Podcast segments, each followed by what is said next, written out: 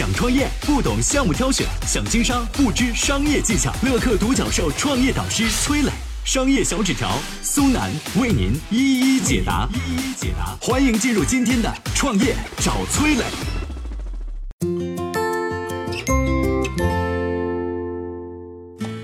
他六十岁退休创业，靠着卖雨伞一年卖出二十四亿。王斌章是如何凭一己之力将天堂伞从一个小作坊打造成行业巨头的呢？有请崔磊，有请崔磊。在中国啊，很多小行业都会有这个隐形冠军。虽然呢身处小品类市场，但是他们的业绩和实力却让众人吃惊。比如说啊，插座中的公牛，调味品中的王守义十三香。文具市场的晨光，他们的年业绩都能达到几十亿。同样置身于散乱小的行业中，有一位六十岁的老人退休之后选择创业，短短十几年把一家小小的雨伞作坊做成了一个龙头企业。他创办的雨伞品牌年销二十四亿，是当之无愧的伞界大哥。这个老人呢，就是天堂伞的创始人王斌章。王斌章啊，是浙江杭州人，在他创业之前呢，杭州伞厂、西湖伞厂早就已经闻名全国了。谁也没想到。几年后一统伞业江湖的，居然是后发制人的王斌章。这一件呢，看似偶然，但其实没什么好奇怪的，因为这个王斌章本身就是一个制伞行家。退休前，他曾经在杭州五联农机厂当了大半辈子的制伞设备设计师。他设计生产的制伞设备呢，精密度极高，就连上海飞机制造厂的技师都慕名前来参观。虽然呢精于制伞，但真正让王明章下定决心创业的，是一次意外的灾难。一九八零年的一天，五十五岁的王明章照常来到杭州五联农机厂上班，这是他退休前的最后一班岗。不曾想呢，意外突然发生了，飞速旋转的机器转轮迎面而来，随着一声巨响，来不及闪躲的王明章狠狠地撞了上去，不省人事，高龄重伤。这对于很多人来讲是一场劫难，但是这个王明章是幸运的，昏迷了七天七夜之后，他醒了过来，并且呢恢复如初。事故五年之后，恰逢一九八五年市场经济概念的兴起。创业浪潮和五年前事故的影响，让王明章看清了一个道理：祸福旦夕，只争朝夕。决心干一番事业的他没有犹豫，拿出两千块钱退休金，开了一个伞厂，开始创业。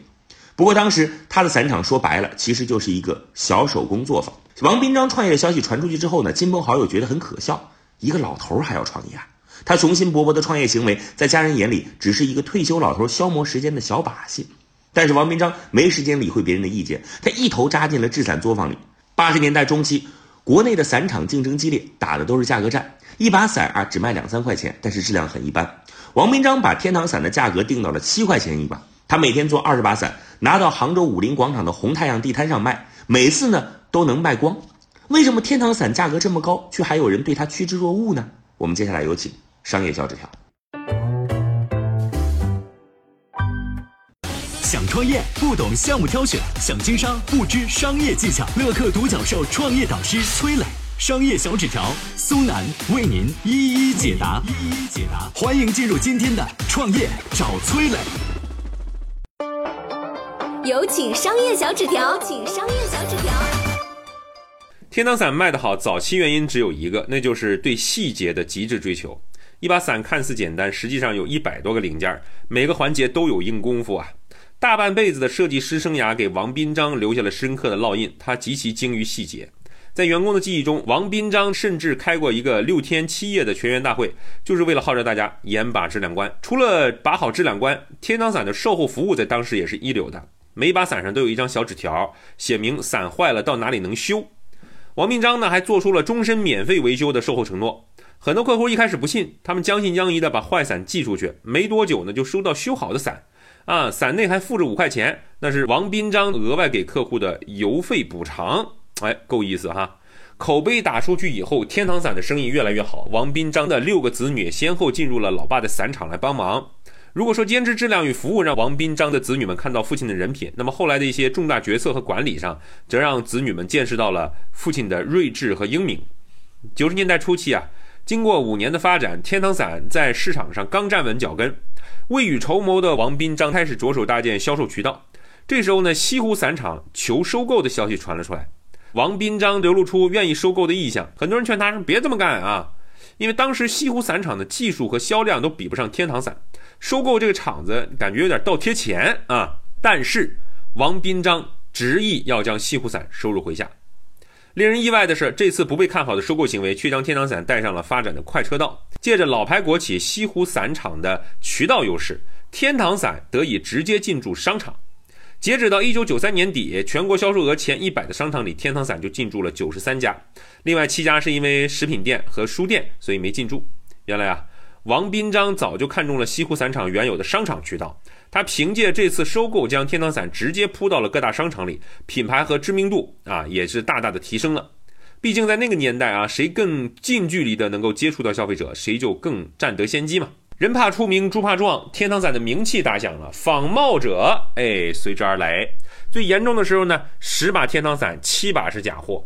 一九九六年到一九九七年是假天堂伞最多的时候，也是王斌章记忆里最痛苦的时候。他深知如果坐着不管，假天堂伞迟早会毁了真天堂。但这铺天盖地的假货根本不可能赶尽杀绝呀。王斌章啊，灵机一动，想到一个妙计，哎，招安假天堂伞。低价恶意竞争，商家利润不多。王斌章在全国专业市场上挑选营业额较大、人品相对啊，咱们说相对可靠的经营户作为总经销，其他售假的小经营户分成二级、三级经销商。王斌章当时只有一个想法，让这些人卖真天堂比卖假天堂让他们赚得多。半年下来哈，假货的势头还真被他遏制住了。进商场加上招安这两招，让王斌章十分得意。也让他的六个子女对父亲钦佩不已。二零零零年，天堂伞业集团成立，董事长是王斌章，他的子女们担任董事，谁占多少股份呢？都由老人说了算。最让王斌章欣慰的是，没有一个人讨价还价。二零一三年，大儿子王航生开始接手公司，王斌章正式的进入了半退休状态。在此之前的十几年里，他一直保持规律的作息，每天早上四点起床之后，到公司批文件、画图纸。在员工的记忆里呢，无论自己来的多早，董事长办公室的灯都已经亮着了。如今啊，当国人大谈诚信经营时，人人都佩服王斌章的远见，而王斌章只是摆摆手，淡淡的说：“当时做生意啊，讲诚信是本能，我本能的觉得要赚顾客的钱，就得对人家负责而已。”二零一五年，王明章先生去世了，但他手写的“宁失万贯，不丢品牌”的条幅依然挂在公司里，激励着一代代天堂人。厚德载物，天堂伞的今天就是给王明章最好的回报。